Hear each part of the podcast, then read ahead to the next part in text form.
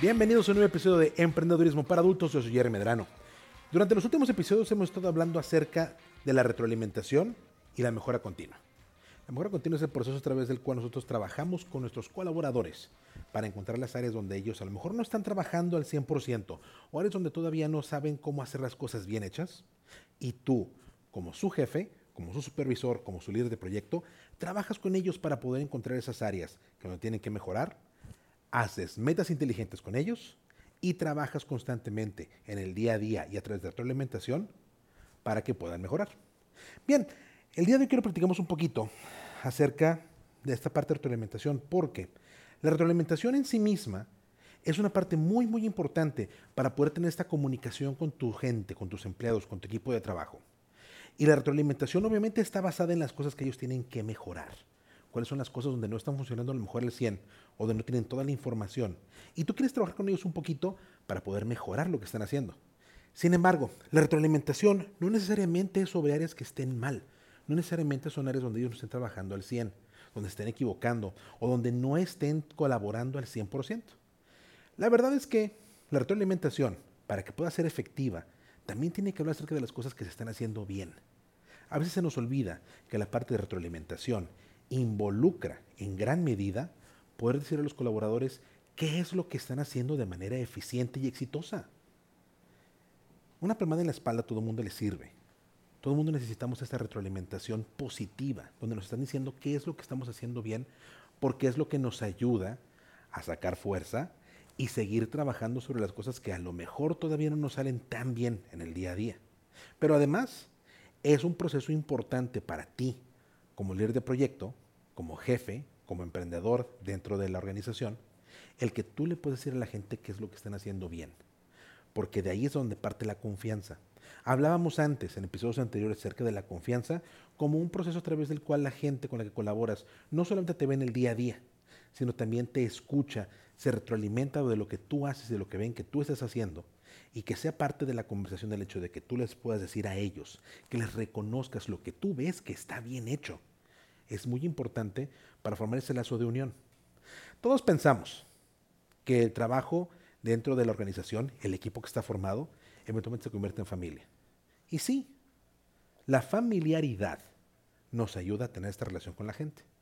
Sin embargo, esa familiaridad que podemos tener con la gente no es únicamente a través de el hecho de que nos veamos todos los días o de que estemos colaborando durante ocho horas al día de lunes a viernes y a veces los sábados. La familiaridad también proviene de tener una relación de confianza. ¿Te ha tocado alguna vez que tienes una persona dentro de tu equipo o que tú has sido esta persona dentro del equipo que no se lleva bien con los demás, que a lo mejor es medio distante, que no constantemente está colaborando, que no se integra junto con los demás? No es que esa persona no sea parte del equipo o no se sienta parte del equipo. A veces no sabemos lo que está pasando en la cabeza de los colaboradores. Porque lo que tú puedes identificar como una eh, personalidad que es distante o a lo mejor como eh, una persona que es retraída, que no colabora, que no platica, que no convive. No es que la persona no, no tenga un interés en su trabajo, no le guste lo que está haciendo en otra organización o se sienta que no es parte del equipo. Muchas veces es solamente parte de la personalidad. Mucho influye nuestro bagaje cultural, lo que nosotros hemos aprendido en casa, lo que nosotros hemos visto en otros trabajos, en nuestra etapa formativa dentro de la escuela lo que nos hace tener nuestra personalidad laboral. Y te puedo decir que muchas veces la personalidad laboral es diferente a la personalidad que tenemos en el día a día, en la cotidianidad con nuestros amigos o con nuestra familia. Y es importante que sepamos que cuando podemos dar retroalimentación acerca de las cosas que están sucediendo de manera exitosa dentro del día a día del trabajo del colaborador, entramos poco a poco en ese mundo de cada uno de ellos, donde podemos discutir y trabajar y hablar acerca de otros temas y otras cosas que son importantes. El que podamos tener una conversación acerca de los éxitos nos prepara para identificar cuáles son las cosas en las que tenemos que mejorar. Si bien nadie aprende realmente del éxito, porque el éxito es muy mal, es muy mal de maestro, y el, el error, el fracaso es lo que más nos enseña, tenemos que recordar que el éxito nos alienta a seguir trabajando y nos impulsa porque hace que nos sintamos bien con nosotros mismos. Pero además nos ayuda a entender y reflexionar sobre las cosas que hicimos para que las cosas salieran bien hechas. Y esto es súper importante en el momento de retroalimentación, ¿ok? Porque si yo llego con una persona y solamente le digo, no hombre Freddy, qué buen encuadre te salió ahora, hombre, mira, chulo, maestro, chefskis. Y así lo dejo. Y realmente no andamos en lo que hizo bien. Eso no es una retroalimentación. Eso es una opinión. Sí, esto va a ser un observable. Sí es algo que podemos medir. Como ya dijimos en, en, episodios anteriores, que debería ser parte de retroalimentación, el hecho de que podamos, que sean cosas que no sean subjetivas, que sean medibles, que sean observables. Pero si yo no me siento con Freddy y le digo, ¿qué es lo que yo estoy viendo que hace que él haga un buen trabajo? Para que él tenga herramientas y lo pueda replicar. Ahí es donde perdemos el sentido de la retroalimentación. De la misma manera que nos sentamos con la gente a decirle, esto fue lo que no salió bien y así es como se tiene que ver para que te salga bien, tenemos que darnos el tiempo, cada cierto, cierta cantidad de retroalimentaciones, cada cierta cantidad de días, pero tiene que ser parte de nuestra conversación constante, en la mejora continua, decirle, esto es lo que salió bien. Y estas son las razones por las cuales te está saliendo bien.